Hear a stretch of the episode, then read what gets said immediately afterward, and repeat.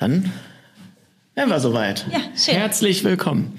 Hallo und herzlich willkommen zu Hätte ich das mal früher gewusst, der Podcast von Chris Halb 12 und Joyce Ick. Und heute haben wir wieder einen wundervollen Gast, einen sehr inspirierenden Menschen, den Dr. Christian Lüttke. Ja, auf das Doktor hat er bestanden. Dann hast du bestanden. Habe ich nicht bestanden. Nein, hat er nicht. Das war ein Scherz von mir. Ähm, den Christian habe ich kennengelernt über eine gemeinsame Freundin, über die Jenny. Und habe bei dir schon eine Hypnose-Session bekommen. Du bist nämlich Kinder- und Jugendpsychotherapeut und Hypnosetherapeut. Und äh, das äh, hat mir auf jeden, es hat auf jeden Fall sehr viel mit mir gemacht und deswegen hatten Chris und ich gesagt, wollen wir heute eigentlich gern nochmal zu dir kommen und nochmal so eine Session machen. Und dann haben wir gedacht, du hast so viel Spannendes zu erzählen, laden wir dich direkt auch in unseren Podcast ein. Und deswegen sitzen wir jetzt hier zusammen. Ja, super, vielen Dank. Freue ich mich sehr. Genau, und auch weil das Thema Unterbewusstsein ja auch einen großen Teil unseres Buches zum Beispiel eingenommen hat. Und ähm, da haben wir gedacht, das passt super und bist ein sympathischer Typ. Ja. Dankeschön. Auf geht's. Ihr könnt dem Christian auch auf Instagram folgen. Der, ähm, da machst du ja auch äh, diese sympathischen Videos, wie ich sie manchmal auch bei WhatsApp bekomme von dir. Mhm. Das machst du sehr cool, auf jeden Fall. Schreiben wir äh, in die Beschreibung, ne? Genau. Instagram-Account, ja. Vielleicht stellst du dich einfach mal Ja, kurz den ja, Zuschauern vor. Also ich bin äh, Christian, bin für mein Alter ziemlich klein, bin 60 Jahre alt, äh, bin äh, klinischer äh, Hypnotherapeut, habe in der Schule immer am Fenster gesessen und von daher nichts Vernünftiges gelernt. Ich bin äh, dann in meinem ersten Leben, ich bin zuerst Lehrer geworden. Äh, katholische Theologie und Sport habe ich unterrichtet und äh, habe dann äh, vor 30 Jahren die Hypnose kennengelernt und die hat mich so gepackt, die hat mich so fasziniert, dass ich gedacht habe, das will ich unbedingt lernen. Und ich habe dann auch die Ausbildung gemacht. Und äh, mein beruflicher Lebensweg, der ging nie so gerade, äh, sondern äh, es geht in einem einzigen Zickzack durch mein Leben. Ich bin immer ganz woanders gelandet, als ich eigentlich hin wollte, aber es war nicht schlecht. Ich habe immer sehr viel gelernt dabei. War dann äh, viele Jahre für die Spezialeinheiten der Polizei tätig, SEK. Und ähm, Was kann man sich da genau drunter vorstellen? Was hast du mit denen gemacht? Traumabewältigung oder auch ähm, Nee, Spezialeinheiten, die werden auch ausgebildet in äh, psychologischen Themen, äh, wo es um Stressbewältigung geht, äh, eine mentale Härte aufrecht äh, zu halten, über Stunden hochkonzentriert dann äh, optimale Leistung abrufen zu können. Und da hilft die Hypnose äh, wirklich extrem gut dabei.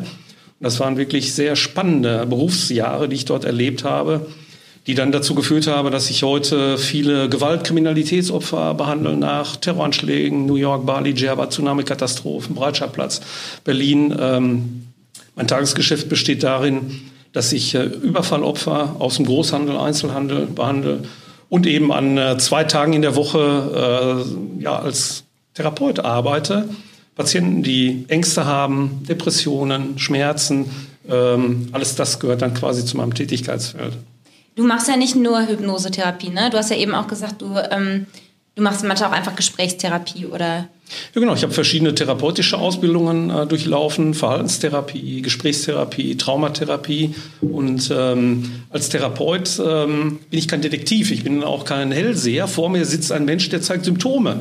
Das heißt, als Therapeut muss man vor allen Dingen sehr gut beobachten können. Und ich schaue dann, äh, welche Symptome zeigt der Mensch, der vor mir sitzt. Und diese Symptome, die setze ich innerlich zusammen. Manchmal ergeben sie ein Krankheits- oder Störungsbild, was man dann systematisch behandeln kann. Aber viele Menschen äh, haben gar keine Krankheit. Äh, das heißt, sie brauchen einfach nur stützende Gespräche.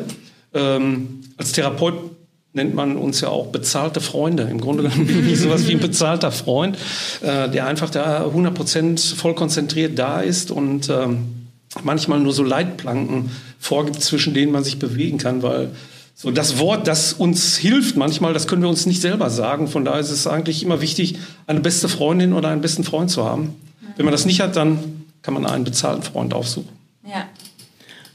Und äh, ist Hypnose, ähm, wenn es jetzt so um tiefergreifende Themen geht, ähm, wo vielleicht jetzt ein bezahlter Freund äh, zu wenig wäre, der sagt, ja, guck doch mal, verhalte dich doch mal so und so, ähm, ist Hypnose dann der in deinen Augen der beste Weg, um, um sich äh, zu verändern, in Anführungszeichen? Ich finde, äh, jeder Mensch muss für sich selber immer herausfinden, was der für ihn oder sie beste Weg ist. Und äh, Hypnose ist äh, wirklich einer der, der guten Wege. Also ich habe äh, wirklich extrem positive Erfahrungen gemacht. Ich sehe das auch durch die Rückmeldungen meiner Patienten. Ähm, wenn ich Patienten behandle mit einem vergleichbaren Störungs- oder Erkrankungsbild, brauche ich in der Verhaltenstherapie manchmal 20, 23 Stunden. In der Hypnose brauche ich dann nur zwei oder vier Stunden. Ähm, es geht also sehr viel schneller. Und Hypnose kann man sich vorstellen wie U-Bahn fahren. Also wenn sich oben auf der Straße der gesamte Verkehr staut, dann rauscht man unten äh, ganz entspannt an sein Ziel und äh, auf Dauer äh, hat man dann eben eine, eine sehr, sehr gute Lösung. Hast, wolltest du was sagen? Ja, ich, ich wollte was sagen, aber ich, sag ruhig. Grad, nee, ich wollte was ganz anderes äh, fragen und das habe ich jetzt gerade vergessen. Ähm, deswegen, wenn du dazu was hast. Ne? Ja, ja, jetzt habe ich es aber auch gerade vergessen. Ja, vielleicht noch zur, zur Hypnose. Äh, ja, nee, warte mit Achso, doch, jetzt weiß ich es wieder, was ich sagen wollte. Und zwar äh, ist, glaube ich, ganz wichtig, viele Menschen, die jetzt vielleicht zuschauen oder zuhören, haben oft von einem Hypnotiseur ein falsches Bild im Kopf, ja. ähm, weil man viele so Hypnose-Sachen auch aus Fernsehshows kennt zur, äh, zur Belustigung der Leute oder zum Entertainment. Und ich habe ja selber mal bei Luke Mockridge in der Show sowas mitgemacht. Das war aber natürlich was ganz anderes als das, was ich hier bei dir ja. gemacht habe. Ne? Und ich glaube, es ist wichtig, nochmal dazu zu sagen. Ja, Mensch, vielen Dank, weil das ist wirklich eines der größten Probleme, so äh, dieses Bild, das viele Menschen von der Hypnose in der Öffentlichkeit haben. Dagegen arbeiten wir seit 25 Jahren an, äh, geprägt durch diese klassischen Showhypnosen, wo Menschen vorgeführt werden. Das hat überhaupt gar nichts mit äh, äh klinischer Hypnose zu tun. Aber es führt zu einer Verunsicherung. Ich erlebe das jeden Tag, ja. dass Patienten völlig ängstlich vor mir sitzen. Sie haben Angst, jetzt in einen grünen Frosch verwandelt zu werden. Ich bin ein willenloses Wesen. Ich mache irgendwelche Dinge, äh, die ich nicht mehr kontrollieren kann. Und äh, das äh, hat überhaupt nichts mit Hypnose zu tun. Ähm, denn es gibt auf dieser Welt keinen einzigen Menschen, es gibt keinen Menschen, der irgendetwas sagen, machen oder tun könnte, dass ihr etwas gegen euren Willen tut. Ja. Äh, unter Hypnose passiert nichts, was ich nicht auch selber willentlich will. Und Hypnose ist nichts anderes als ein Entspannungsverfahren. Und es hilft im Grunde genommen, in Kontakt zu treten, so mit den eigenen inneren Kräften, Stärken. Ähm, und das ist etwas ganz anderes als äh, ja. bei den Showhypnosen passiert. Aber wie ist das dann bei der Showhypnose? Ähm, wollen die Leute das dann? Oder wollen die sich dann zum Affen machen? Oder wie? Äh, ja, es ist also teilweise, äh, man spricht von dem sogenannten Bühneneffekt. Ähm, Ach, okay. Wir nennen das in der Hypnose ein Yes-Set. Ich unterhalte mich mit dem Publikum und äh, bringe Menschen dazu, dreimal hintereinander Ja zu sagen. Ihr wart schon mal im Urlaub, ihr seid schon mal mit dem Auto gefahren, es nickt auch schon mit dem Kopf. Habt ihr Lust, mal was Neues auszuprobieren? Das heißt, äh, das ich unterhalte die Ja-Straße. Ja, ja. Ich bringe die Menschen auf eine Ja-Straße und sie stimmen mir zu und dann sehe ich vielleicht, aha, sie nickt die ganze Zeit ja. mit dem Kopf. Da sind auch sofort kinästhetische, körperliche Signale und dann wäre das meine Kandidatin. Würde ich fragen, würden ah, okay. Sie oder hätten Sie Interesse, mal etwas Neues auszuprobieren? Und dann bleiben die äh, Ach, genau okay, in diesem heißt, Modus. Wenn, wenn, du jetzt vorher gesagt hättest, hier, die Person XY, die will ich mir rauspicken, das würde nicht gehen dann. Ja, also es ist okay. schon, äh, was man äh, bei diesen Show-Hypnotiseuren sieht, äh, die sind schon äh, wirklich gut im Beobachten, äh, im Kommunizieren, weil sie genau auf diese feinen Signale achten und die holen sich dann genau genau die richtigen äh, Kandidaten raus, die dann letztendlich genau das machen, äh, was von ihnen äh, verlangt wird. Oder es wird mit äh, Übungen gearbeitet, die jeder Mensch kann. Äh, bekannt ist so diese sogenannte kataleptische Brücke. Das heißt also, ich nehme dann eine Testperson, greife in den Nacken, ziehe so ganz leicht den Kopf nach hinten. Dann haben wir alle so einen Reflex, dass wir quasi den Körper steif machen, die Arme nach vorne strecken und dann kann man äh, einen Menschen zum Beispiel zwischen zwei Stühle legen, mit dem Kopf auf die äh, einen Stuhl, mit den Füßen auf die andere. Das ist die kataleptische Brücke. Das kann jeder von uns über 30 Sekunden. Wenn ihr jetzt sagen würde, okay, lass den jetzt drei Stunden da liegen, das würde mich überzeugen. Und so sind das einfach äh, Tricks letztendlich äh, oder vollkommen normale Phänomene, die aber in einem anderen Zusammenhang dargestellt werden.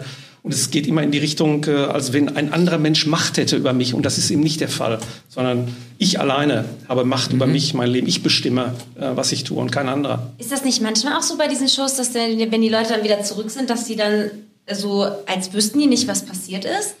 Haben, ich habe das selber mit untersucht. Ich war in verschiedenen Talkshows, äh, haben auch ja. dort diese, die bekannten Showhypnotiseure begleitet und äh, wir haben dann diese Testpersonen hinterher befragt. Also nicht nur ich, sondern mhm. äh, von Fachgesellschaften untersucht.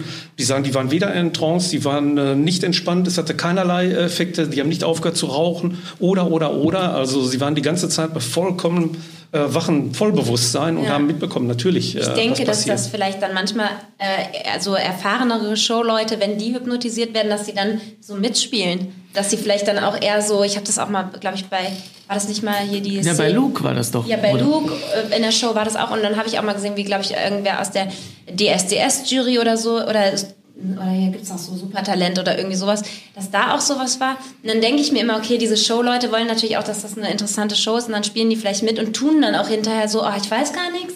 Wie war denn das bei dir? interessanter ist. Ja, ich, ähm, bei mir hatte das äh, bei Luke eh nicht so gut funktioniert jetzt äh, wie offensichtlich bei den anderen, wo ich nicht beurteilen kann, inwiefern das dann gespielt war oder echt war.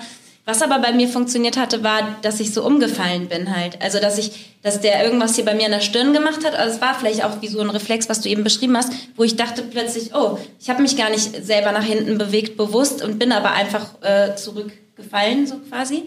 So, das war eigentlich das Einzige, was ich so gemerkt hatte. Genau, das kannst du tatsächlich mhm. so machen, dann, äh, dass in aller Regel die Augen geschlossen sind und das sind so natürliche Impulse, die wir alle haben wenn ich die Augen schließe, den Kopf vielleicht leicht nach hinten nehme, dann habe ich schon diese Bewegung nach hinten. Und wenn ich dann noch so eine Suggestion bekomme und jetzt lässt du dich nach hinten fallen, dann falle ich auch. Ja. Manchmal eben noch motorisch ganz leicht angetippt. Äh, dann erweckt das den Eindruck, als wenn ich hier von einer Sekunde in die andere in eine, einen Tiefschlaf gefallen bin, was aber nicht der Fall ist. Genau. Ja, und hier bei dir auch konnte ich mich natürlich hinterher auch an alles erinnern. Also und denke da auch gerne noch dran, weil das nämlich sehr, eine sehr schöne Erfahrung war. Also ich lade euch ein, äh, ich kann das ja gerne mal demonstrieren, wenn ihr Lust habt. Ja, und äh, alle, die, die zuschauen, äh, ist sehr unspektakulär, ähm, weil man nicht viel sieht. Das heißt, die entscheidenden Dinge passieren quasi so in uns. Ähm, aber wenn ihr mögt, dann würde ich euch einladen, mal eine sogenannte Stärkeinduktion zu machen, um einfach so ein bisschen Kraft zu sammeln jetzt im Herbst durch diese ohnehin schon sehr verschobene Zeit. Ähm, sehr, sehr gut, sehr stark durchzukommen. Machen wir doch jetzt, ja, ne? Voll, ja, kann dann der, der, Zuschauer, kann der das dann auch quasi mitmachen oder ja, wie ist das? Also alle Zuschauer können das äh, mitmachen, brauchen nichts zu machen, außer auf einem Stuhl zu sitzen. Also äh, es geht darum, ein bisschen Kraft zu sammeln, Stärke zu sammeln und ähm, diese Stärke, die muss auch immer körperlich äh, erlebbar sein. Und das geht eigentlich ganz gut, wenn wir so richtig gerade sitzen, aufrecht sitzen. Weil beim letzten also, Mal lag ich ja hier ja, in der genau, Liege, das ist, da ja, das ist, meistens liegen die Patienten bei mir äh, auf einer Liege, weil dann die, die Entspannung einfach ähm, noch äh, intensiviert werden kann.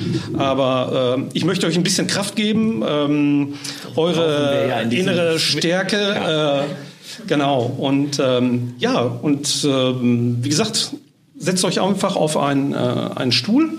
So, bevor wir jetzt gleich mit der Hypnose-Session starten, hier ein kleiner Hinweis für alle, die gerade vielleicht am Steuer sitzen, beim Autofahren sind oder irgendwas anderes machen, wo sie aufmerksam sein müssen. Die sollten jetzt an dieser Stelle lieber pausieren. Genau, aber die im äh, Büro sind und arbeiten, die können da jetzt gerne mitmachen. Ja. und ähm, mit einem Ohr könnt ihr mir gleich weiter zuhören. Äh, was sagt er? Verspricht er sich vielleicht. Ähm, Augen zu? Ja, Augen zu. Und das andere Ohr könnt ihr komplett abklappen, äh, schon mal. Mhm. Und ähm, dann würde ich euch einladen, dass ihr eure Hände, die Fäuste einfach mal so ganz locker auf die Oberschenkel Und legen. anlehnen, ne? Genau, anlehnen. Mhm. Anlehnen auf den äh, Stuhl. Genau. So anlehnen, die äh, Hände so ganz locker auf die Oberschenkel legen. Und ähm, ja, und dann. Und zurücklehnen, ne? Genau, richtig äh, anlehnen. Wie im genau. Auto. Jawohl, genau. Und, da sind die ähm, Hände nur hoffentlich nicht locker auf dem Oberschenkel. Nein, die sind dann, die, die Hände sind am Lenkrad. Die sind am Handy. So klar. Ja, ja also äh, so sitzt ihr auf dem Stuhl. Ähm, die Hände liegen ganz äh, locker auf den Oberschenkeln. Und dann bitte ich euch einmal, die Augen zu schließen. Und ähm, lade euch ein, jetzt äh, ähm, diese Stärkeinduktion zu machen. Und ähm, bei der Stärkeinduktion ist es ganz gut, wenn man äh, diese auch körperlich spüren kann. Und ähm, ich bitte euch jetzt einmal, eure Hände ähm, ganz leicht zu Fäusten zu ballen und äh, euch einmal Zeit zu nehmen, hier zu sein. Nehmt euch einmal Zeit, hier zu sein. Und hier zu sein lässt sich sehr einfach darüber erfahren, welche Körperhaltung ihr gerade habt. Hier zu sitzen, wahrzunehmen, zum Beispiel, wie der Winkel ist zwischen Unterschenkel und Oberschenkel. Dann wahrnehmen, wie der Winkel zwischen Unterarm und Oberarm ist. Vielleicht wahrnehmen, mit welchem Gewicht ihr an der Lehne anlehnt und wie groß die Fläche ist, die der Rücken von der Lehne abgedeckt bekommt. Und dann bitte ich euch, auf eure Hände zu achten und sich von euren Händen einmal zeigen zu lassen, wie es sich anfühlt, etwas fest im Griff zu haben und einmal jetzt ganz feste die Fäuste anzuspannen. Spannt einmal ganz feste die Fäuste an und lasst euch einmal von euren Händen zeigen, wie es ist, etwas ganz fest im Griff zu haben. Und schaut zu, wie die Fäuste das machen. Eure Fäuste zeigen euch, wie das geht. Und noch ein bisschen stärker. Es geht noch ein bisschen stärker. Ja, genau. Und dann bitte ich euch, die Hände wieder zu lösen und bitte euch einmal jetzt im nächsten Schritt nur imaginativ, innerlich, in eurer Fantasie, jetzt einmal eure Fäuste anzuspannen. Ganz stark die Fäuste anspannen in der Fantasie. Und das ist jetzt mit einer Erfahrung von Entschlossenheit verbunden. Ich will die Situation jetzt im Griff haben. Die Hände wahrnehmen, die ganz stark sind. Und dann die Hände in der Fantasie wieder lösen. Und wenn ihr auf eure Hände achtet, dann spürt ihr ein motorisches Nachbild. Ihr könnt das körperlich, kinästhetisch jetzt noch spüren. Eine Bestimmtheit, eine Festigkeit in beiden Händen. Und es dann einmal der Atmung überlassen, diese Bestimmtheit und Festigkeit aus den Fäusten weiterzuleiten in die Unterarme hinein, die ja auch beteiligt sind, wenn man etwas fest im Griff hat spüren, wie die Unterarme angefüllt werden von dieser Bestimmtheit und Festigkeit der Fäuste. Und dann wird die Atmung die Festigkeit in die Ellenbogen transportieren. Dann dieses Erleben von Entschlossenheit weiter nach oben in die Oberarme hineinleiten, wo sehr viel Platz ist, diese Festigkeit und Bestimmtheit zu spüren. Und dann etwas tiefer einatmen, um Platz in den Schultern zu schaffen und dann beim Einatmen spüren, wenn ihr es ganz sorgfältig macht, wie aus den Fäusten heraus die Festigkeit, die Bestimmtheit dann immer weiter hochsteigt durch die Unterarme, in die Oberarme, hoch in die Schultern hinein. Und nun bitte einmal dieses Empfinden von Bestimmtheit und Festigkeit in den Schultern verbinden mit dem Aufrechten der Wirbelsäule und wahrnehmen, wie das Aufrechte der Wirbelsäule dieses kraftvolle Erleben in den Schultern zu einem Erleben von Kraft macht, einer sehr souveränen Kraft, zu einer sehr souveränen Festigkeit und Bestimmtheit. Und dann findet dieses Erleben von Festigkeit den Weg auch in den vorderen Rumpfbereich, vielleicht gerade beim Einatmen oder beim Ausatmen und kann sich weiter immer weiter ausbreiten in den Beckenbereich bis in die Füße hinein. Und solche Erfahrungen kennen wir natürlich auch aus dem Alltag, wenn wir uns Zeit nehmen für uns und vielleicht in einem Park oder Wald spazieren gehen. Und gerade in dieser Zeit des Jahres können wir dabei auf den Herbstwind treffen, auf einen Sturm, der angetragen wird. Und wie stark dieser Sturm ist, lässt sich ermessen am Rauschen der Blätter an den Bäumen. Und je lauter dieses Rauschen der Blätter ist, umso stärker ist der Sturm. Und das Pfeifen des Windes kann dazu beitragen, die Erfahrung des Sturms, die Kraft des Sturmes zu vertiefen, Türen zu schließen, weiterzugehen und sich dann mit dem Gesicht einmal in den Sturm hineinzustellen und es wahrnehmen, wie stark dieser Sturm ist dass auch spürbar ist, wie stark der Körper ist, seine eigene Kraft einzusetzen, um stehen zu bleiben, aber dabei den Sturm wie einen Verbündeten zu betrachten, einen Verbündeten, der einen teilhaben lässt an einer Frische, an einer Lebendigkeit.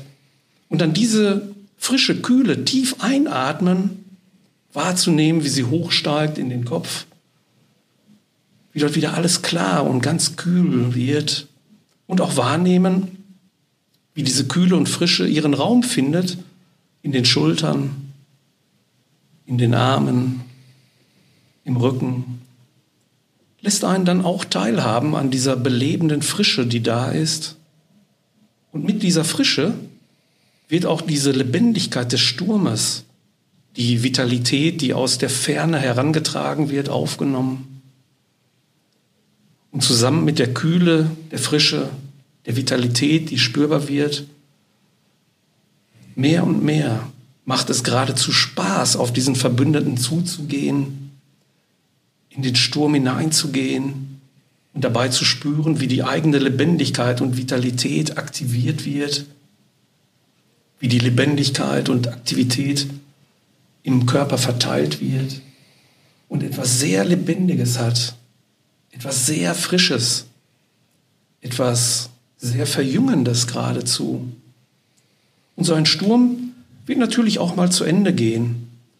Das Rauschen der Blätter nimmt ab und dann tritt eine Ruhe ein. Und diese Ruhe ist eine besondere Ruhe. Es ist eine starke Ruhe.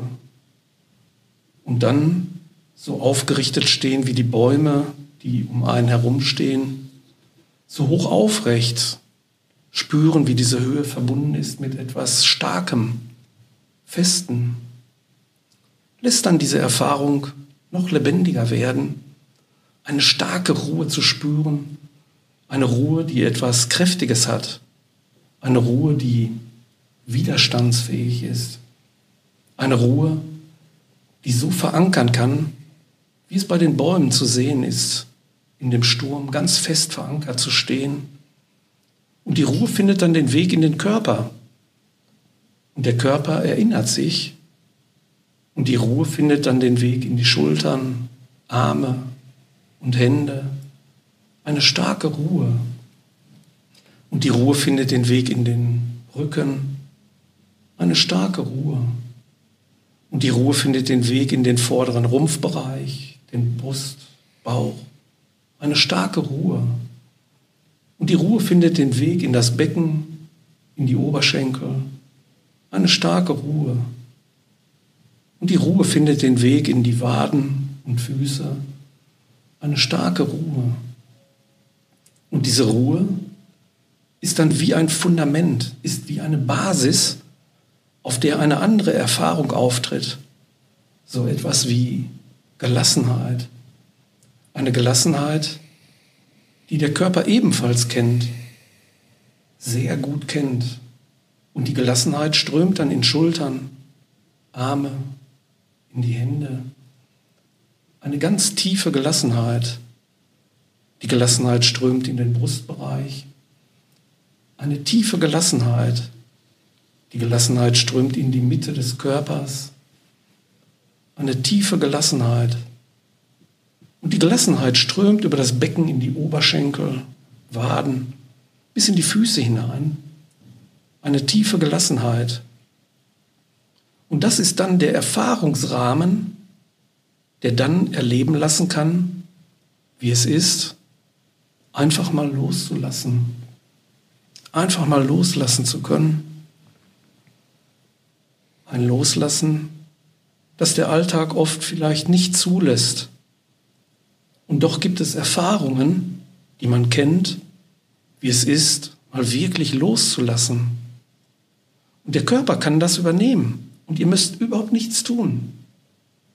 Und die Schultern lassen einfach los. Und ihr müsst nichts tun. Der Rücken lässt einfach los. Und ihr müsst nichts tun. Der ganze vordere Rumpfbereich lässt einfach los.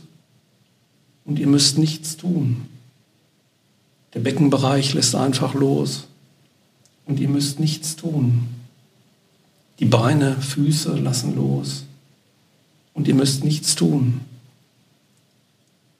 Und diese Erfahrung von Gelöstheit lenkt dann auf andere Empfindungen, die damit zusammenhängen, loslassen zu können. Einfach tief gelassen zu sein, die Ruhe in der eigenen Mitte zu finden und das ist dann eine Erfahrung wie von befreit sein. Einfach befreit sein. Einfach frei sein. Und das Befreitsein erreicht dann vielleicht gerade beim Einatmen den Brustbereich ein weites Befreitsein. Das Befreitsein erreicht die Schultern, ein weites Befreitsein. Das Befreitsein erreicht den ganzen Rumpf, und die Mitte des Körpers befreit sein. Und der Körper kennt diese Empfindung und bringt sie auch zusammen mit dem Gefühl von Leichtigkeit, von Beweglichkeit, Und so eine Beweglichkeit kann dann sehr schnell die körperliche Ebene erreichen. Vielleicht beim Einatmen oder Ausatmen und durch den ganzen Körper strömen eine freie Beweglichkeit. In einem solchen Erlebnisrahmen von Gelassenheit, von einer starken Ruhe und einer Lebendigkeit in einem selbst kann ein anderes Empfinden auftreten. So ein Empfinden wie offen zu sein, offen zu sein für etwas Neues, was auf einen zukommt, Ausschau halten auf das Neue, was auf einen zukommen könnte. Und dieses Gefühl von Offensein ist auch eine Erfahrung, die eine körperliche Basis hat, wo sich der Kopf geradezu erhebt, der Körper gerader ist und wo das Gefühl von Offenheit begleitet ist von einem Empfinden von Zuversicht. Zuversicht auf die eigenen Erfahrungsmöglichkeiten bauen zu können, gründen zu können und vielleicht aus einer solchen Erfahrung heraus in die Zukunft zu schauen, kann dann begleitet sein von einem Empfinden, das der Körper schon kennt dass diese Zuversicht im Kopf spürbar ist, dass die Zuversicht das Gesicht gelöster, offener sein lässt. Und die Offenheit findet dann Raum, findet den Raum im Brustbereich, offen zu sein, diese Offenheit mit der Gelassenheit in sich ruhen zu können, wird auch spürbar im Rückenbereich und verteilt sich dann im eigenen Körper. Und diese Erfahrung, die spürbar wird, ist eine reale Erfahrung, die ist echt. Das gibt es. Das seid ihr. Das ist das Leben. Das ist ein Teil der eigenen Erfahrungsmöglichkeit, die vorhanden sind. Und je mehr man sich diesen Erfahrungen nähert, umso mehr werden sie im Alltag auftreten. Und ihr müsst es nicht tun. Und wenn wir jetzt gleich diese Phase beenden, dann ist sie nicht wirklich zu Ende auch wenn sich euer Bewusstsein gleich wieder auf andere Dinge richten wird, wird für diese Erfahrung im Hintergrund ganz viel Platz sein, genauso wie euer Atemrhythmus, auf den ihr jetzt vielleicht achten könnt. Der Atemrhythmus, der weitergeht, auch wenn ihr nicht darauf achtet. Und wenn ich gleich dann einmal von drei auf eins rückwärts zähle, dann dürft ihr euch alle Zeit nehmen, die euch recht ist, um bei eins vorher oder hinterher die Augen wieder zu öffnen. Drei, zwei, eins.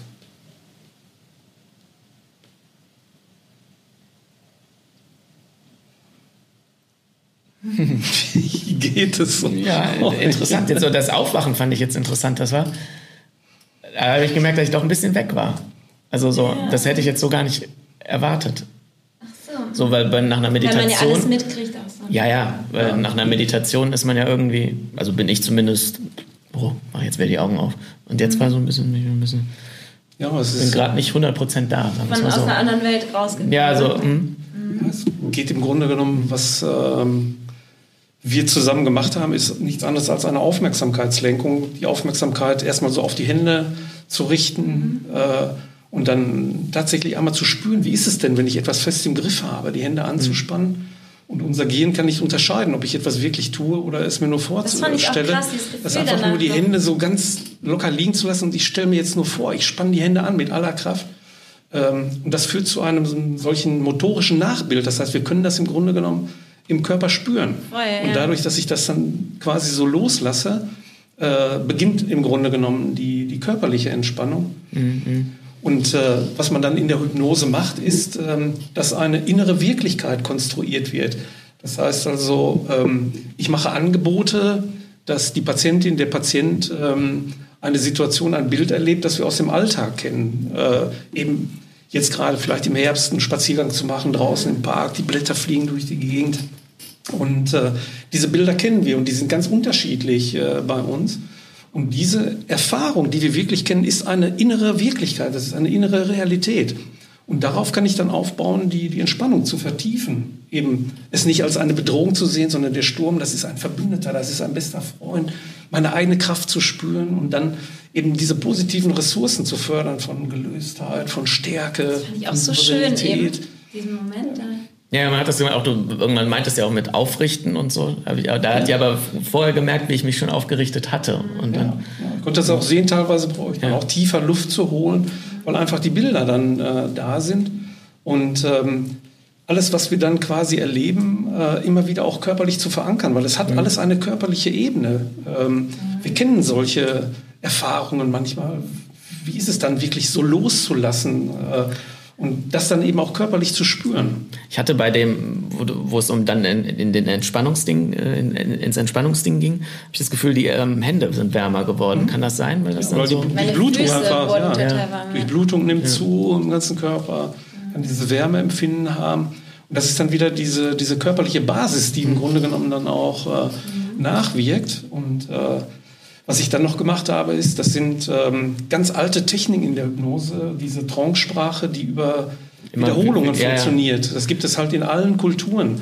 Es gibt äh, äh, Mehrfachwiederholungen ähm, und es gibt Einfachwiederholungen. Und ich habe immer wieder mit diesen Wiederholungen gearbeitet. Und die Ruhe findet den Weg in den Oberkörper. Ja, ja. Der Oberkörper erlebt eine ganz tiefe Ruhe. Die Ruhe findet den Weg. Es ändert sich immer ein Detail mhm. und einiges bleibt immer gleich. Und über diese äh, Wiederholungen, es klingt so einfach und es ist so einfach, erreiche ich eben dann eine mehr oder weniger tiefe Entspannung. Du hast auch einmal, da hat hier die Tür geklackt, dann hast du ja, gesagt, eine Tür geht zu. Ja. Hast du eingebaut, ne? Das war. Ja, genau. In der Hypnose eine Technik, man nennt das Utilisieren. Das heißt also, äh, ich kann natürlich nicht verhindern, dass äh, Geräusche während der Behandlung entstehen. Und die Kunst ähm, äh, ist es, dass dann der, der Hypnotherapeut diese Geräusche mit einbaut, weil sie dann nicht als Störung empfunden werden. Mhm. Die Tür, die geschlossen wird, mhm. so kann ich eine Tür schließen oder öffnen, immer tiefer in neue Erlebniswelten gelangen mhm. oder Dinge einfach dann abzuschließen. Ähm, und die Patienten erzählen dann hinterher, ich habe das gar nicht so wahrgenommen, das Auto oder die Bohrmaschine, ja. äh, wie auch immer. Äh, man baut es also ein in die Hypnobehandlung. Ähm, was kann man machen? Also äh, beziehungsweise ich habe manchmal das Problem, wenn mir jetzt jemand sagt, äh, stell dir einen Sturm vor, dass dann so ein Männchen in meinem Gehirn sagt, äh, nee, du stellst dir, dass das genau das Gegenteil mir suggeriert, du stellst dir jetzt quasi ein ruhiges Gewässer vor. Weißt du, was ich meine? Dass er so ein Männchen ist, was dann das Gegenteil irgendwie will. Äh, und dann versucht man da so gegenzuarbeiten. Das, das habe ich gar nicht. Ja, das, das war äh, tatsächlich, selbst wenn ich das jetzt so, das ist eher so eine willentliche Entscheidung, mehr so aus ja. einem Protest. Ich will das nicht, was er jetzt macht. Ähm, ist es so, dass 90 Prozent von uns Menschen. Äh, ich hatte das jetzt hier nicht, aber ich habe das manchmal so. Ja, ja, wir denken, wir denken immer in Bildern. Äh, und wir können nicht, nicht in Bildern denken. Nee, ich will damit sagen, dass da ein Männchen ist, was das Gegenteil von dem äh, aber wie ein Protest, sagt ja, er. Ja, es ist wie so ein Protest. Äh, aber grundsätzlich ist es erstmal so, dass wir alle in Bildern denken. Wenn ich sage, bitte denkt jetzt nicht an ein Känguru, mhm, ähm, yeah. äh, ist halt da. Und bei 10% aller Menschen taucht aber tatsächlich kein Känguru auf. Das sind Synästhetiker. Die sind anders verdrahtet auf der mhm. rechten Gehirnhälfte. Die nehmen dann äh, Gerüche wahr, sehen Farben oder Zahlen. Aber ansonsten ähm, entstehen bei uns immer Bilder. Denn die Bilder sind nichts anderes als die Sprache unseres Unterbewusstseins. Mhm. Voll spannend. Du hast einmal, du hast ja auch gerade gesagt, dieses ähm, denk nicht an Känguru, dass das, dass das Gehirn halt dieses Nicht nicht kennt. Ne? Du hast aber einmal auch eine Negation hier, ich weiß jetzt nicht mehr, was der Satz war, relativ zum Ende benutzt. Ja, klar. Also es ist am Ende so, ähm, dass äh, wenn die Entspannung, äh, diese Trance, die nichts anderes ist als eine konzentrierte Aufmerksamkeit auf den Körper, die wird dann wieder am Ende zurückgenommen. Das heißt also, ich muss die, die Hypnose dann wieder ausleiten. Ah, okay. Okay. Und äh, ich mache das gerne dann eben so, dass ähm, ich den Patienten sage, auch wenn diese Phase gleich zu Ende ist, dann wird sie nicht zu Ende sein. Genau, das ähm, sondern es wird weiter wirken und äh, so wie die Atmung im Grunde genommen ja auch, wenn wir uns nicht darauf konzentrieren, immer weiterläuft, können solche Erfahrungen von Entspannung, die wirken weiter. Und das ist eben die, die Kraft unseres äh, Unterbewusstseins. Das heißt, ähm, ich brauche mich gar nicht darauf zu konzentrieren. Ich muss eigentlich nichts machen. Das habe ich euch ja auch immer wieder mhm. gesagt. Ihr müsst nichts tun, sondern mhm. einfach beobachten, wie der Körper das macht. Ähm, oder ich glaube, im, im, Yoga, in der Meditation ist es mhm. so, es atmet mich. Ähm, das ist im Grunde genommen nichts anderes als äh, der Beobachter zu werden. Ich muss im Grunde genommen nichts äh, tun, sondern darf mich überraschen lassen wie zeigt mein Körper mir, dass ich Stärke, Entschlossenheit und so weiter erlebe.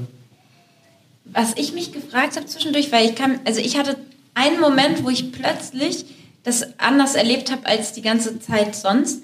Da, und da habe ich mich gefragt, wie du das wohl erlebt hast, weil die ganze Zeit war ich wie in so einem Film und ich war so mitten in diesem Blätterwald und so.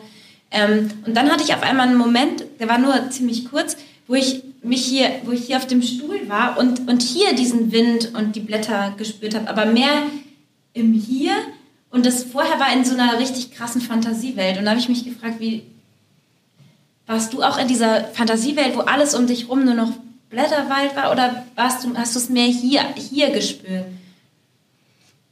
Also ich, ich, weiß nicht gefragt, aber das ist einfach, ja. weil es sehr bewusstseinsnah ist bei dir, weil möglicherweise eben sehr konkrete, reale Erfahrungen auch äh, da sind. Das heißt ja, also, glaube, also ich habe es mir mehr vorgestellt. Ja. Ich habe jetzt hier nicht den Wind gespürt.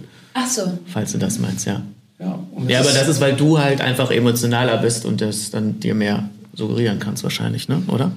Ja, oder wenn wir einfach diese Erfahrung haben, wenn wir jetzt äh, an dem heutigen Tag oder am Wochenende vielleicht draußen waren, wir spüren ja so diesen, mhm. diesen Herbststurm und das sind eben diese sinnlichen Eindrücke. Und wenn ich die abrufen kann, wenn ich das einfach wieder spüren kann, dann bin ich eben sehr tief drin mhm. äh, in diesem körperlichen Erleben. Also geht es schon darum, möglichst viele Sinne mit ähm, zu integrieren, ja. ne, um die Erfahrung stärker ja. zu machen. Ne? Je mehr Sinne ich mhm. anspreche, sehen, hören, riechen, fühlen, schmecken, ähm, umso, umso besser funktioniert dann letztendlich mhm. die Aufmerksamkeitslenkung. Und umso einfacher ist es dann eben auch, dass wir uns selber umprogrammieren. Deshalb gerade bei dieser Stärkeinduktion, äh, da kann ich nicht liegen, sondern wenn ich stark bin, dann sitze ich aufrecht, dann lehne ich mein Gesicht, den ganzen Körper in den Sturm und dann spüre ich meine Kraft. Aber das hat eben was Positives. Es ist mein Verbündeter, ist meine Freundin, ist mein Freund, dieser Sturm. Dann kann ich viel davon lernen. Ähm, und äh, so gibt es ganz unterschiedliche äh, Techniken, aber es geht immer darum, es auf der körperlichen Ebene wahrzunehmen, weil wir alle Erfahrungen haben von Gelassenheit, von Gelöstheit, von Freisein und, und, und. Und diese Erfahrung müssen wir einfach nur abrufen oder wieder mit in Verbindung treten.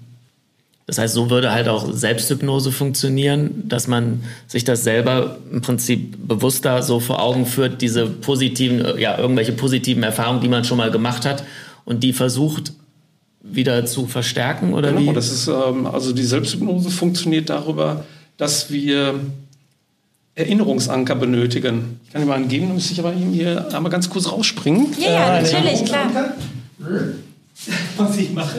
Ja, davon Sehr gerne. Ich ja, ja seit, äh, seit vielen Jahren eine, wie Vom ich finde, der wunderschönsten Erinnerungsanker hier. Du darfst dir den schönsten raussuchen. Achso. Ja, guck mal rein. Ach, äh, Süßigkeiten. Ach, Nein, ja. Nee, nee, das, ja, das sind Murmeln. Äh, ja, genau. Handgemachte, handgemachte äh, aus Australien. Darfst du die schönste raussuchen. Darfst du auch noch ich darf die sehen. Ja, die darfst du sehen. Such dir die schönste. Soll, äh, du sollst dir die schönste raussuchen.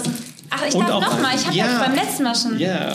Such dir die schönste raus. Ach so, und die verknüpft man dann, dann verknüpft ja, man. Sag ich ja, ja, okay. Und ja, ja. Äh, darfst ja auch einen Lolli rausnehmen. Ist, ja. ja, denn ähm, oh, dann, wir alle haben äh, in der Kindheit mit Murmeln gespielt und alleine, wenn wir jetzt so eine Murmel in die Hand Ich spiele jetzt noch mit Murmeln. Äh, die sind aber... Ja, dann, dann und nimm dir hier einen Lolli, einen Lolli. Du darfst ja auch noch einen Lolli rausnehmen. Nee, ich, bin, ich bin viel er zu, viel kein Zucker. Ich esse keinen Zucker. Viel zu, okay, ja, dann... viel zu gesund. Nee, aber ähm, diese, diese äh, Murmeln sind halt ein sehr schöner Erinnerungsanker.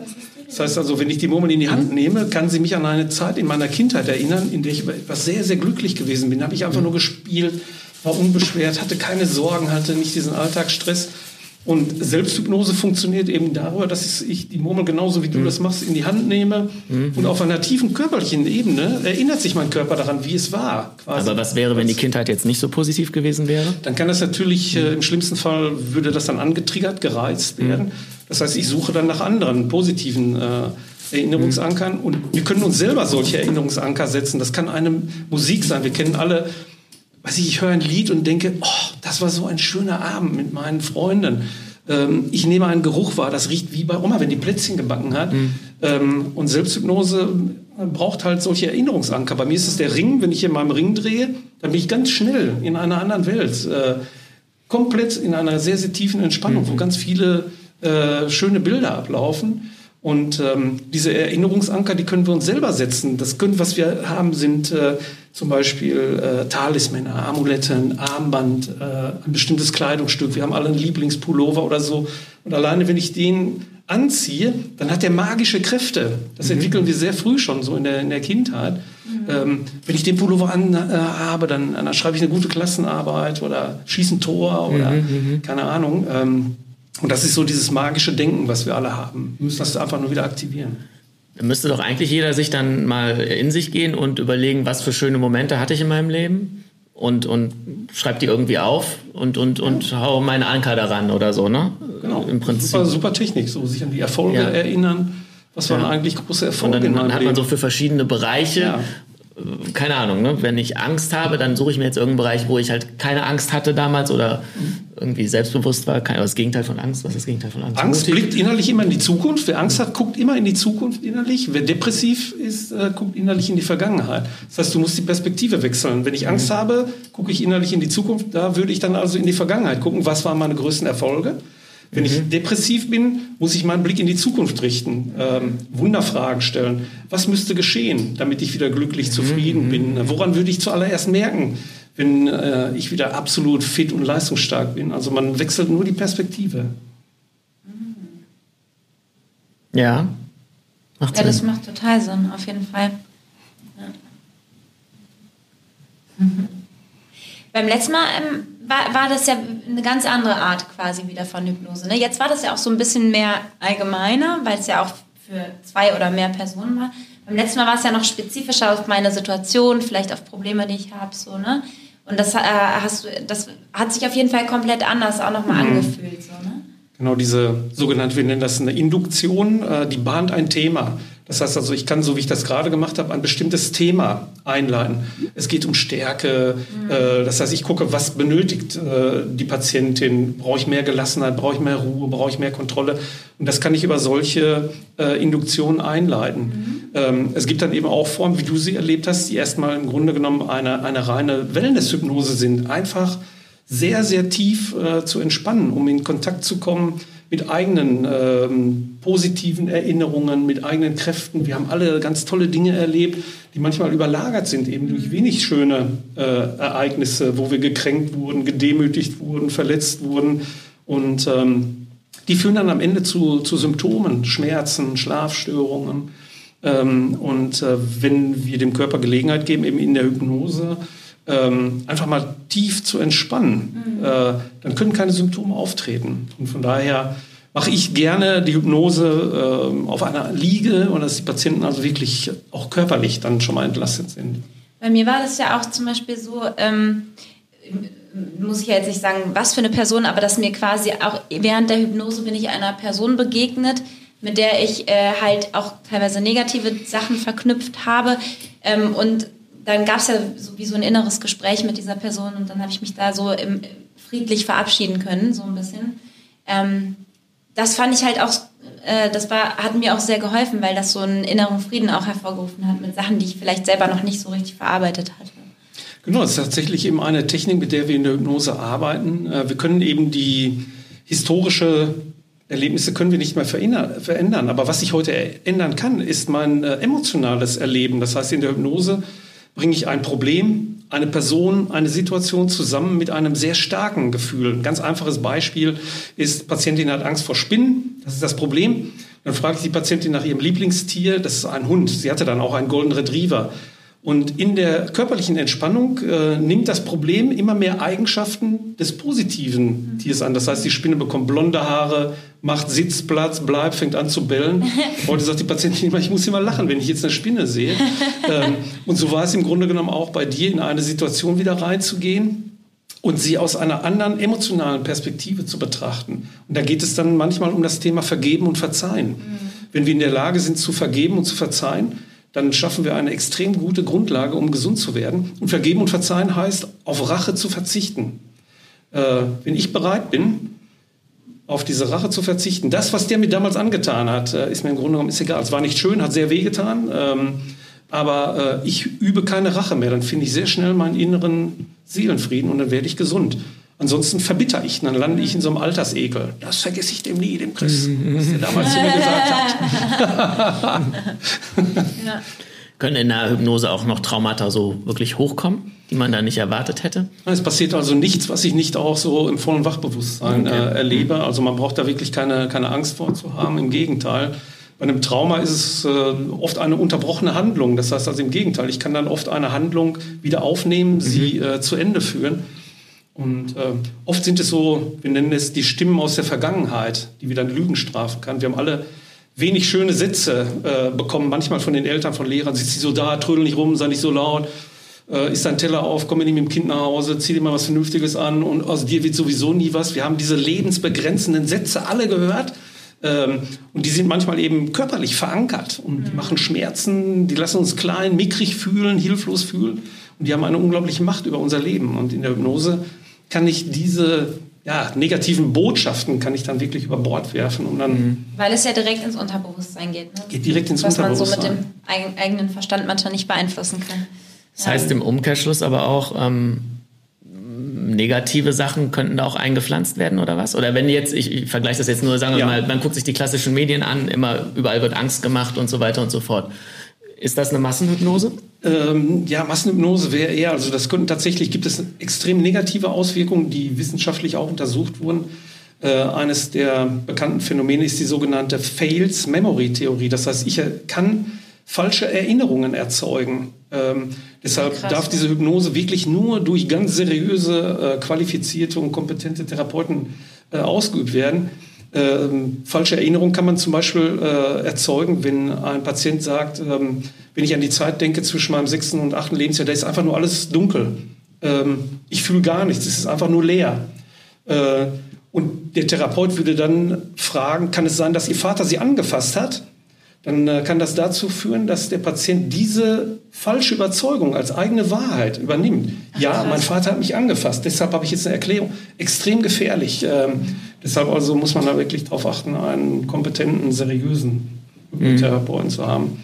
Was ja. macht man denn, wenn äh, Traumata jetzt zum Beispiel aus der Kindheit sind oder so, wo man gar nicht, also wo ich mich jetzt gar nicht mehr daran erinnern kann, dass das passiert ist? Beziehungsweise werden die in der Hypnose vielleicht einem auch bewusst?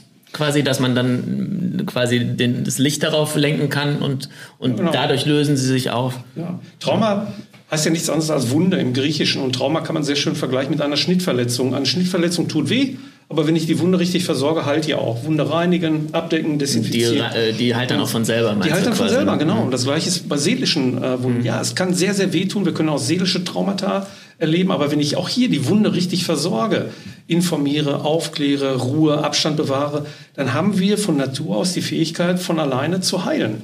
Die Erinnerungen bleiben. Es gibt diese Narben dann auch sicherlich auf unserer Seele. Ist nicht mhm. schön, sich daran zu erinnern. Und oft haben wir keine realen Erinnerungen. Ich kann mich nicht daran erinnern, was passiert ist, aber mein Körper erinnert sich. Weil, weil was der Körper einmal gelernt hat, das vergisst er nicht mehr. Wenn man einen Menschen fragt, wie oft setzt du dich mit nacktem Hintern in Brennnesseln? Einmal. Alles, was wir mit brennendem Interesse lernen, ist im äh, Langzeitgedächtnis des Körpers abgespeichert. Das heißt also, ähm, die Traumata, die wir manchmal erlebt haben, auch in äh, Kindheit, Jugend, die können bis heute äh, im Körper verankert sein, eben sehr häufig durch Schmerzsymptome. Magen-Darm-Beschwerden, permanente Kopfschmerzen, für die es keine organische Ursache gibt. Man muss das immer äh, mit Ärzten vorher abklären, schulmedizinisch unbedingt untersuchen lassen. Aber wenn äh, Schmerzen dann äh, keine organische Ursache haben, sind sie leider oft die Folge von äh, sehr unschönen Erlebnissen, Kindheit, Jugend, aber auch im, im Erwachsenensein. Wie hoch ist da so diese Erfolgsquote? Kann man das ungefähr sagen? Also, Zu behandeln? Ja. Die ist sehr hoch. Ähm, also es gibt manche Erkrankungen, die kann man leider nicht äh, behandeln. Grundsätzlich kann man sagen, je früher eine schwere Traumatisierung begonnen hat, desto schwerer ist sie zu behandeln. Wenn man sich vorstellt, äh, Vergewaltigung von Kindern, mehrere Täter, mehrere Jahre, da wird so viel zerstört in einem Menschen, der noch gar nicht ausgeprägt ist, der sich noch nicht entwickelt hat, ähm, lässt sich schwer äh, behandeln. Äh, Folteropfer äh, sind sehr schwer zu behandeln, auch viele Flüchtlinge, wenn man überlegt, was die für grauenvolle Dinge erlebt haben. Es gibt leider auch eine ganze Reihe von psychischen Erkrankungen, äh, von äh, Psychosen, Paranoiden, Schizophrenien. Kann man leider nicht äh, behandeln. Da helfen tatsächlich dann nur gute Medikamente, aber das dann wirklich hervorragend. Mhm. Also äh, im Grunde genommen kann man die meisten Störungen, Erkrankungen psychischer Art auch sehr gut behandeln. In wenig Fällen tatsächlich dann aber auch nur unter äh, Mithilfe von äh, guten Medikamenten. Mhm, mh. Also die man dann auch irgendwann wieder absetzen kann oder die dann schon es gibt leider manche Medikamente, die muss man dann ein Leben lang nehmen, äh, wie bei äh, paranoiden Schizophrenien zum Beispiel, Neuroleptika. Dann äh, nimmt man ganz wunderbar am Leben teil ähm, und äh, die muss man dann allerdings äh, kontinuierlich weiternehmen, weil setze ich die ab, falle ich sehr schnell wieder in, in alte Störungsbilder zurück. Mhm, mh. Okay. Ja. Mhm. Letztendlich ist es ja so, wie auch, äh, wie ihr es in eurem Buch beschreibt, also äh, meine Arbeit als Therapeut zielt darauf, die Gesundheit der Menschen wiederherzustellen, ein glückliches, selbstbestimmtes Leben zu führen. Und äh, ihr beschreibt das ja super toll in, in eurem Buch. Es ist ja quasi so eine Anleitung äh, zum Glücklichsein. Und ähm, nichts anderes mache ich als äh, Therapeut auch. Ja. Es freut uns auf jeden Fall, dass, dass äh, quasi du als Fachmann äh, unser Buch so lobst. Ja, ja definitiv, absolut. Ja. Toll. Und, und apropos ja. Buch. Genau. Was der Christian hat ja, du hast ja, wie viele Bücher hast du schon geschrieben? Ja, schon 15 Bücher. 15? Ja, Kinderbücher äh, über Ängste, Streiten bei Kindern. Und ähm, schreibe eben so, weil ich sehr viel Erfahrung sammle. Ich habe äh, eben seit 30 Jahren äh, mit sehr vielen Menschen zu tun, die wirklich schrecklichste Dinge erlebt haben. Und diese Menschen lassen mich sehr nah an ihrem Leben teilhaben, was mich immer sehr beeindruckt und dankbar macht. Ich lerne da so viel. Äh, würde ich mal ein Buch über meine Patienten schreiben, dann wüsste ich den Titel schon. Meine Patienten haben mich geheilt, weil ich dann mhm. denke immer, boah, wie gut geht es mir, wenn man dieses Leid, dieses Schicksal sieht und ähm, wenn man, äh, wie ich, eben dieses Glück habe, mit vielen dieser Menschen arbeiten darf, finde ich, ist es auch eine gewisse Verpflichtung, diese, dieses Wissen, diese Erfahrung weiterzugeben. Und das mache ich eben in Form der, der Bücher. Das hast du mir beim letzten Mal schon erzählt, weil ich habe im ersten Moment gedacht, boah, wenn du immer mit so viel äh, Leid von Menschen dich umgibst beruflich, dann hat das vielleicht einen negativen Effekt auf dich. Und da hast du ja schon beim letzten Mal zu mir mhm. gesagt, nee, nee, das hat einen total positiven Effekt. Das ist wahrscheinlich Effekt. auch die Sichtweise, du kannst alles positiv und negativ sehen. Ne? Ja, war also. wirklich sehr, sehr dankbar, wenn man dann sieht, äh, wie schrecklich es ist, was manche Menschen erleben und mhm. sieht, welchen Mut, welche Lebensfreude sie noch so versprühen dann reflektiert man das natürlich mit dem eigenen Leben. Denkt, Mensch, worüber habe ich mir gerade noch Sorgen gemacht? Der Streit mit meiner Frau, mit meinen Kindern, äh, wie auch immer ist dann plötzlich komplett banal. Es geht nicht um Leben und Tod, aber bei manchen Menschen geht es um Leben genau, und Tod. Genau, aber das ist nämlich der Punkt. Wenn es aber doch wirklich um Leben und Tod geht, dann ist es halt schwer, diese Lockerheit zu kriegen. Ne? Ja, Weil es ist immer mit meine Billo-Probleme mit irgendwas zu vergleichen, wo es um Leben und Tod geht. Klar, dann fühle ich mich jetzt besser, ja, geht mir ja nicht so schlecht. Aber wenn es wirklich um Leben und Tod geht und ich vergleiche mit, mich mit jemand anderem, geht es auch um Leben und Tod. Ja. ja. Nee, klar, also es geht im Grunde genommen immer darum, äh, dass wir letztendlich glücklich, zufrieden sind äh, mhm. und ein sinnvolles, selbstbestimmtes Leben führen.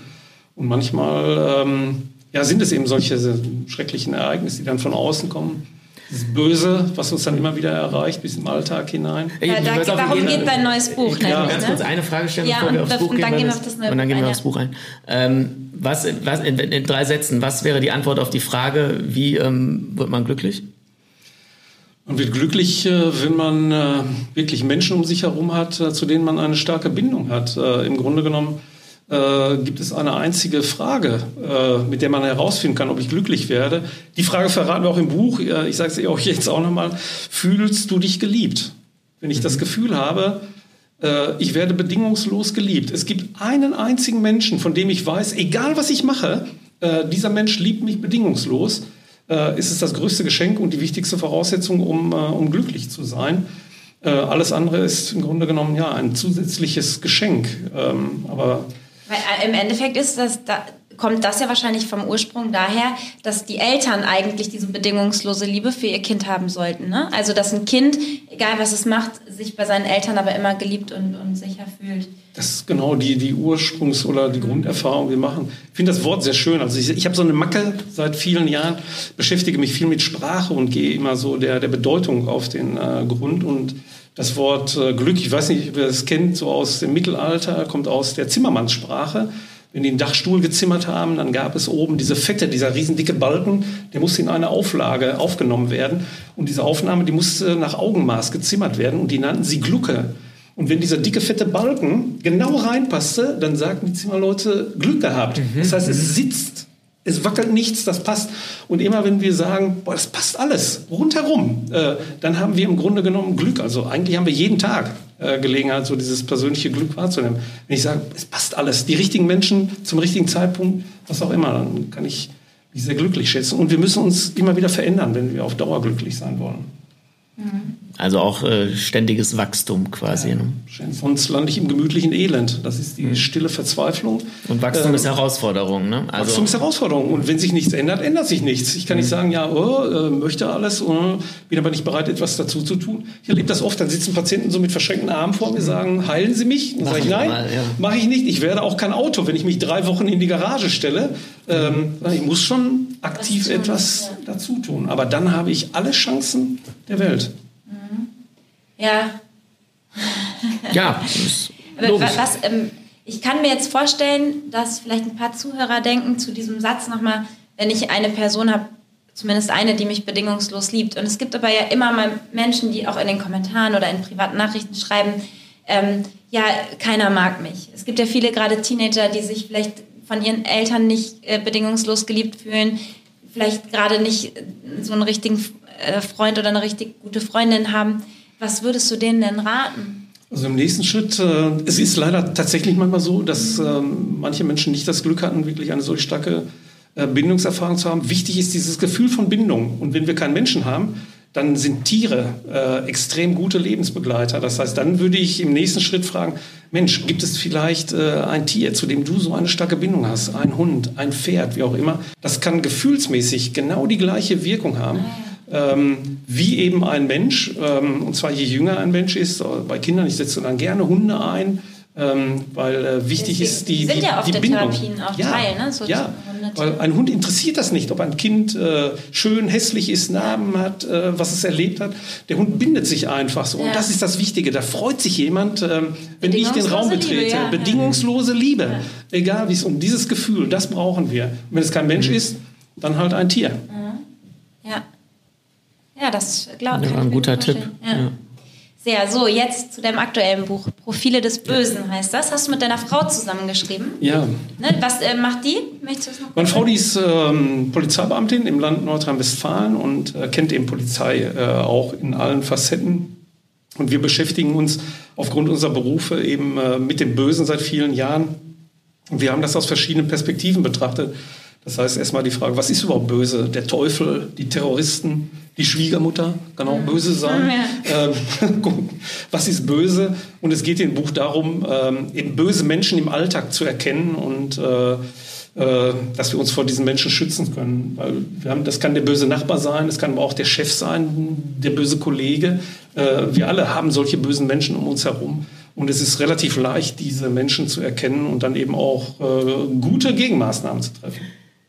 Ähm, wie würdest du böse definieren? Ähm, gibt es Leute, die wirklich böse sind, sprich Freude daran haben, anderen wirklich weh zu tun? Oder ich würde jetzt eher so definieren, äh, viele Leute denken eigentlich, sie wären im Recht oder sie tun was Gutes, in Anführungszeichen. Also das ist zumindest der überwiegende Teil. Ich glaube, es gibt diese Psychopathen, das ist aber der, äh, der Grenzbereich. Wie würdest du was ist deine oh, Meinung dazu? Ist, äh, natürlich, die Bibliotheken der Welt sind voll mit äh, Definitionen. Man kann das philosophisch, theologisch, mhm. psychologisch betrachten. Äh, böse ist das moralisch Falsche. Wenn du mich so direkt fragst, ich würde sagen, äh, böse ist alles das, was weh tut.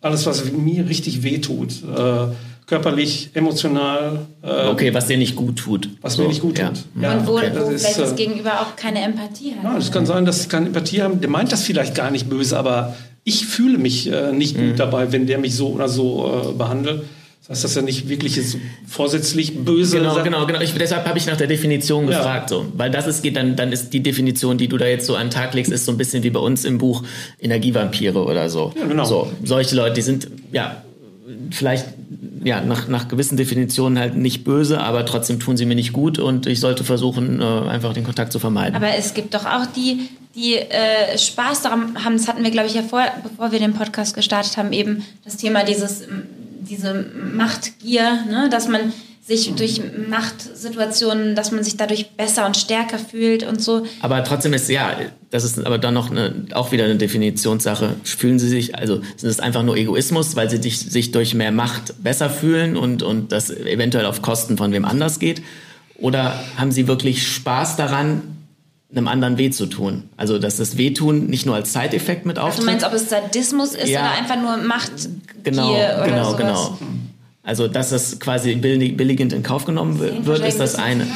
Ja, es gibt, äh, klar, manche Menschen genießen einfach so das Gefühl, ich kann über andere Menschen bestimmen, dieses Machtgefühl äh, zu haben, weil sie damit ihre eigene Ohnmacht äh, kompensieren. Wenn ich einen Menschen erniedrige, demütige, klein mache, dann fühle ich mich selber für einen Moment stark. Ist das, äh, kurz einhaken, meinst du, das ist bei Politikern mehr vertreten als in der Gesellschaft? Ja, gibt es. Also es gibt ja Studien, dass bei Politikern der Psychopathenanteil höher Ja, ist. wir brauchen uns ja nur umzuschauen. Äh, gerade Trump, Putin, Erdogan, äh, Assad, äh, Kim Jong-un, äh, alles das, teilweise solche Gewaltherrscher oder die aufgrund eben äh, ihrer Persönlichkeitsstruktur äh, unglaublichen Machtmissbrauch betreiben. Macht ist ja erstmal nichts Negatives, steht auch in unserer Verfassung. Alle Macht geht vom Volke aus.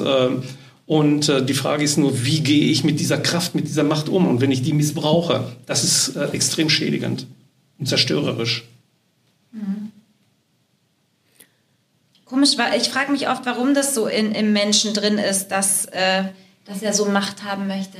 Das Und das hatten wir doch eben das Thema mit dem Blablabla der Gene, ne? Das war das doch. Du nicht aufgepasst im Vorgespräch? Ja, also es ist diese Unterschiedlichkeit. Also es geht bis in genetische Informationen. Das ist dann eben, äh, Frauen sind lebensstiftend, die Frauen bringen das Leben auf die Welt.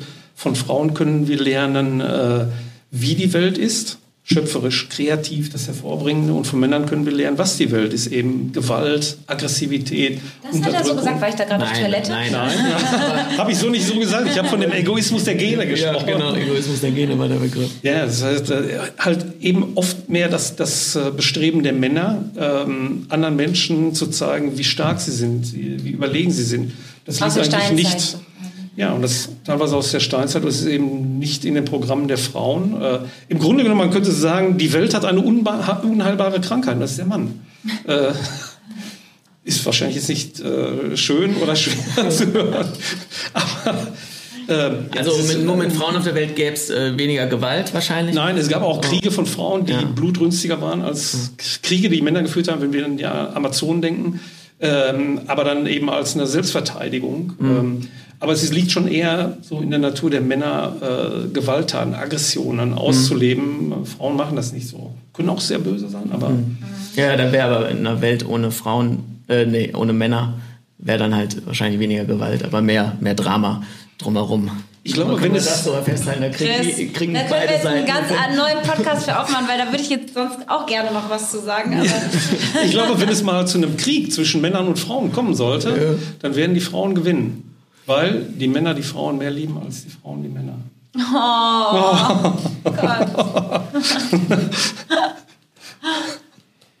Man weiß es nicht. Man weiß es nicht, ja. Das ist eine theoretische eine Diskussion. philosophische Ja. Diskussion auf jeden Ja. Fall. Ja, ähm, einen Link zu deinem Buch machen wir auf jeden Fall auch in die Beschreibung rein. Genau, Wer sich schaut da dafür rein. interessiert. Das ist ja quasi auch für, für was für eine Zielgruppe würdest du sagen? Eigentlich für jeden jetzt. Alle Interessierten im Grunde genommen, äh, von Studentinnen, Studenten, äh, Pädagogen, Erzieherinnen, also alles Menschen, die mit Menschen äh, zu tun haben, äh, werden sicherlich ähm, neue und überraschende Perspektiven und Erkenntnisse dort erlangen. Sind da auch ähm, praktische Beispiele aus eurem Leben mit drin? Oder? Ja, es sind also auch aus dem, äh, aus ja, der, aus dem Real zahlreiche Ja. Beispiele, viele Beispiele, die die meisten halt auch aus öffentlichen Medienberichterstattungen kennen, wo es um äh, Amokläufe geht, um Gewalttaten. Ähm, es geht um verschiedene Bedrohungsszenarien, die die Menschheit bedrohen und äh, die haben wir dort nochmal sehr anschaulich und sehr einfach aufgelistet. Einfach so, um das Bewusstsein zu schärfen, was bedroht uns eigentlich. Es ist die Alltagskriminalität, ja, es kann auch Clankriminalität sein, organisierte Kriminalität, aber wir werden auch nach wie vor bedroht durch Plastikmüll in den Weltmeeren, Klimawandel, Tiere sterben, äh, politische Systeme, äh, Digitalisierung, Robotik. Ähm, also es gibt eine ganze Reihe von äh, Bedrohungen, die nicht gut sind für die Menschheit. Und es geht darum, einfach hier aufmerksam äh, zu sein, zu schaffen. Bewusstsein zu Ja. schaffen. Aber nicht, dass das eine negative Hypnose wird, dass ich da dann noch Angst kriege. Na, ja, aber- Die Angst kriegen. Nein, ja, wenn, wenn ich ein Buch lese über die ganzen Bedrohungen, die mich jetzt hier bedrohen. Das ist hat ja ein auch- Happy End. Das Buch hat also ein Ah, Happy okay, End. Okay, ja, dann ist gut. Ohne was zu spoilern, Ja, aber- was, ich muss auch hier Äh, Ja. Fragen stellen. Das, das Es gibt würde- ein Happy End. Der, der YouTube-Kritiker hätte das äh, in die Kommentare geschrieben. Aber wir haben ja auch die Energievampire in unserem Buch drin. Ja, genau. So. Weil es eben Nein, manchmal wichtig Wort- ist, sich auch mit negativen Dingen zu befassen, damit Ja. man eben sich selber schützen Ja, du musst kann. sie erstmal erkennen, Oder- die Bedrohung. Ja. Ne? So, Ja. und dann kannst du dich halt schützen. So. Und Gefahr das erkannt, gefährliche. Gefahr gebannt. Genau, also ich muss ja. es ansprechen, dann kann ich mich davor schützen. Genau, genau, genau. Ja, cool. Hat äh, sehr viel Spaß gemacht mit dir. War Ja, wieder sehr also interessant. Spaß gemacht Sehr interessant. Wir haben, hätten noch tatsächlich äh, wahrscheinlich zehn Themen, die Ja. wir jetzt anpacken könnten. Vielleicht machen wir das wann anders. Genau. Vielen, vielen Dank Danke, auf jeden Fall. Danke euch. Vielen, vielen Dank. Ja, dann verabschieden wir uns von unseren Zuhörern und Zuschauern. Ja, tschüss, draußen. macht's gut. Tschüss, macht's gut. Tschüss. Das war, hätte ich das mal früher gewusst. Diesmal mit Christian Lüttke. Doktor. Ah, Chris. Nein, Das, das war ihm wichtig. Das war ihm wichtig. das war ihm nicht. War nicht wichtig. Das war dir wichtig. Also, das war ja auch nicht wichtig. Vielen Dank. Tschüss. Tschüss.